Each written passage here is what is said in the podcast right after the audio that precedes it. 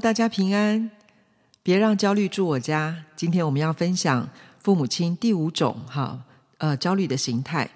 那我称它是不信任型的焦虑。不信任型的焦虑呢，它通常会显出几种状况，呃，比如说很少专心聆听孩子的表达，啊、呃，或者是经常否定孩子的意见啦、啊，不相信孩子他是有能力处理问题的。啊，或是常常以自己的人生经验作为教育孩子的准则，好，然后坚持自己的教育理念，很不容易改变。啊，这些现象都很容易造成不信任型的焦虑。其实每一个人都有自己的人生历练，我们当呃面临各样的状况的时候，有时候会因为我们的经验而有一些既定的想法跟做法。父母亲虽然是孩子的人生领航员，好，我们说父母亲是引导孩子成长的，但一不小心，很有可能会把孩子的人生当成自己的人生来规划。所以，当孩子在呃发生了一些不预期当中的一些状况，或是处在一些呃抉择啦、困境的时候，父母亲如果不能够容忍孩子跟自己的意见相左，总是认为他们的眼光不够远啊，没有能力处理问题。啊，或是有那种我们常常听到父母亲说：“哦，我吃的盐比你吃的饭还要多，或是我过的桥比你走的路还要多。”如果带着这样的心态，就会产生不信任的一种焦虑感。其实，不管我们活多久，人一生的经验是有限的，我们不太可能呃，就是体验到每一个各种状况。好，这个在这个世界上的时间，我们不太可能每一个都接触到，每一种经验都经历过。那当然，我们的经验有限，同样的做法可能也会呃，随着时代啦，或是不同的人、不同的环境跟机会，也会有不同的结果。就算我们的有这个经验，可能也会有不同的一个结果。所以，当我们觉得孩子能力不够、眼光短浅的时候，其实多方的尝试探索啊，对他们来讲，也是累积能力、发挥创造力的时候。我们真的不能剥夺孩子成长的机会，或是把我们自己的呃想法、经历套用在他们的身上。三十多年前，我的大哥哈，那时候刚刚从呃五专的电子科毕业。那这个电子科毕业，在当时真的是一个非常吃香哈、非常有出路的一个科系。那当兵回来之后，他就做了一些呃相关的电子相关的工作。那但是呢，他对电子产业一直没有太大的兴趣。啊，因为没有兴趣，所以在学校也就没有好好读书，没有累积太多的专业知识跟技能。那所以呢，他在呃经历过好多的工作之后呢，一下换这个，一下换那个，那他他就就开始想，我的人生到底要怎么走？我到底对什么有兴趣？所以他就想，我继续念书吧。那我也要念一个对我自己呃有帮助的、有兴趣的。我要朝着那个方向走。所以他想来想去呢，他就想，如果再念书，他绝对不要念电子相关的。然后在了解自己、探寻每一个领域之后，他发现，诶，他对哲学特别有兴趣。那只是这个哲学呢，这个领域跟电子不但是南辕北辙，未来的出路呢，我想在当时呢，很多人一定是觉得天差地远哈。那甚至呢，不太有人可以说得出来，到底念完哲学未来可以做些什么。可是虽然是这样，我的父母亲并没有因此就拦阻他，在很多人都觉得这个决定实在不好，甚至有疑惑啦、不赞同啦等等。我的父母反而很支持、很信任他的决定，所以经过一段时间的苦读，终于他考进了一所私立的大学的哲学系。那之后呢，就呃就是插班考嘛，哈，一路从大学二年级就念到了博士班，不但完成了大家都觉得非常冷门的科系，然后他也熟练了中国哲学每一个学派，而且他还非常专精了哈这个中国哲学里面偏冷门的名家。好，那毕业之后，他就开始在大学任教。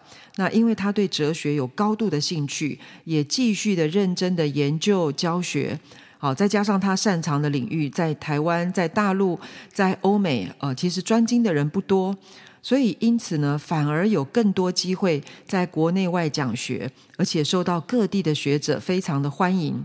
他现在是呃台大的教授，也是系主任。好，那。啊，现在目前也是在文学院呃担任副院长。那这个是呃现在的这样的一个状况，是当时在他所有身边的人始料未及的啊、都没有想过哦，原来将来啊、他的这个路是这样子走哈，他会成为一个学者，好，是很多人是跌破眼镜的。如果按照一般的价值观，父母亲的社会经验，那我大哥转换跑道绝对不会是一个看起来是明智的决定。但是因着父母亲的信任和一种比较民主的管教方式，那我大哥他就可以发挥他的特长，找到他的兴趣，找到生命中的定位和成就。也许孩子啊，的确，呃，可能因为年纪小啦，或是经验少，控制力也不是那么好。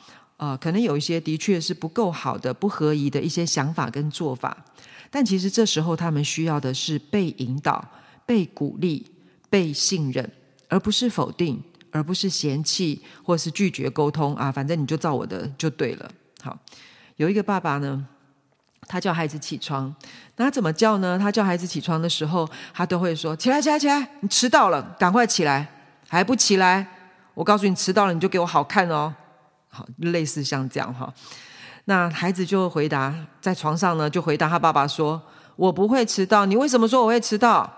然后爸爸就会更大声说：“你再不起来就迟到了，叫你几百遍了。”那孩子就很不耐烦的再回：“我就跟你说我不会迟到嘛。”好。一清早，这一对父子就不断不断重复自己的话，坚持自己的想法。爸爸觉得你你再不起来就迟到，你一定会迟到。孩子觉得我时间都在我掌握里面，我就不会迟到。哇，两个人就因着自己的想啊、呃，坚持自己的想法，好，就不断重复，不断重复，两个人就杠起来。最后两个人都非常非常的不开心。一大早，好，这个亲子关系就处在一个非常紧绷的状态。其实孩子在意的不是迟到这个词。而是爸爸的话，其实显出了对自己的不信任。但，如果爸爸能够又换一种方式啊，可能呃听个音乐啦，啊，或是很温柔的说：“醒了没有？妈妈做了你最喜欢的三明治哦，好，可以起来喽。”啊，也许温柔一点啊，就能皆大欢喜。我们做父母亲的，我们可以想一想，我们是用贫穷还是富有的心态来看待孩子的价值跟能力呢？好，当我们也想一想，哎，我们是怎么样来看待自己？好，那什么是贫穷跟富有的心态？如果我们常常对孩子说：“我看你就是没出息啦，你就是没有办法把事情做好，我不能够信任你。”啊，这个就是贫穷的眼光。那富有的眼光是什么呢？富有的眼光就是我知道天生我材必有用。好，上帝创造每一个人一定有他的特质，孩子一定可以找到他的长处。好好的来发挥啊！未来只要努力，一定会更好。等等，这是一个富有的心态。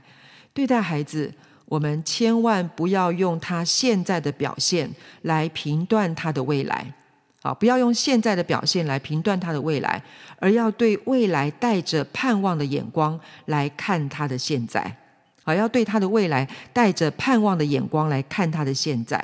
父母的信任会让孩子的生命更加的富有。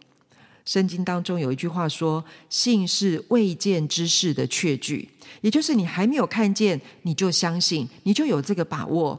父母的信心一定可以成为孩子能够发展自我最好的一个催化剂，就看我们怎么看、怎么说、怎么样的引导。所以，如果我们要除去因为不信任孩子而造成的担忧或是过度的焦虑，最重要的、最重要的方法就是我们要。改换一个眼光，改换一个盼望的眼光，富有的眼光来看待孩子的现况。当孩子被信任、被允许去探索人生的时候，他的勇敢跟他的喜乐会激发出很多意想不到的成果和创意。所以，我们要改换眼光，怎么改换呢？第一个就是我们可以改变想法，改变想法，也就是承认父母亲的经验真的是有限的。我们要放弃对孩子的不信任、不可能的这种主观的想法，改换成诶有机会哦，有可能哦这样的一个开放的态度。好，第一个是改变想法。那改变想法之后，我们也要表达。所以第二个就是要改变说法。好，改变说法。那呃，这个改变说法要改成啊、就是有机会、有可能。好，这个方向的说话方式。比如说，当孩子呃表达了他的看法。我们不要说，哎呀，你知道什么？好，这个不可行啦。我这样想起来，我就知道不可行。我们不要这样说，我们要说哦，你说的有可能哦，哦，你知道的越来越多喽。好，或者是父母亲不要说，哎呀，你还不行啦，你还小，好，你这个不行啦，这个走不通的啦，行不通的。我们要说，看起来你可以哦，真的长大了。好，或是我们不要说你做不到啦，好，不可能啦，而要说你很有创意哦，你试试看。你去尝试看看，我支持你，我陪伴你。这是第二个，我们的说法要要改变，要改变啊，要有一个盼望的、积极的啊这样的一个方向的说法表达出来。那第三个，我们要观察孩子的变化。当父母亲改换态度、改换一个方式啊来对待孩子的时候，呃，我们仔细的看，他一定会有。不同的生命发展，他一定会有一些不同的反应。甚至当我们跟他说“有可能哦，你很有创意”，你观察他可能眼睛都亮起来。虽然孩子在行为上，他实际去做的时候，也许还不够成熟，但是我们因着我们的鼓励肯定，好，那他愿意为自己负责任的态度，还有自尊啦、自信的感觉，这些一定都会大大的提升。如果父母亲可以看见孩子的生命和亲子关系美好的改变，对孩子不信任的这个焦虑，一定就会大大的降低。好，所以如果我们呃就是在有不信任的这样子的一个焦虑产生，那我们今天学习就是改换我们的眼光，带着盼望的眼光、富有的眼眼光。第一个就是改变想法，再来改变说法。第三个，我们要仔细的观察孩子的变化。那看见他有美好的改变，我们就来赞美他、肯定他。如果大家还不太知道到底要怎么样能够呃跟孩子说正面的话，呃，我另外一本口袋书叫做《看待孩子的新眼光》，里面有告诉我们一些呃实际上可以跟孩子说正向的呃一些说话的方式，还有一些呃举例哈。大家如果有兴趣，也可以去看一下。祝福大家都能够有一个美好互信的亲子关系。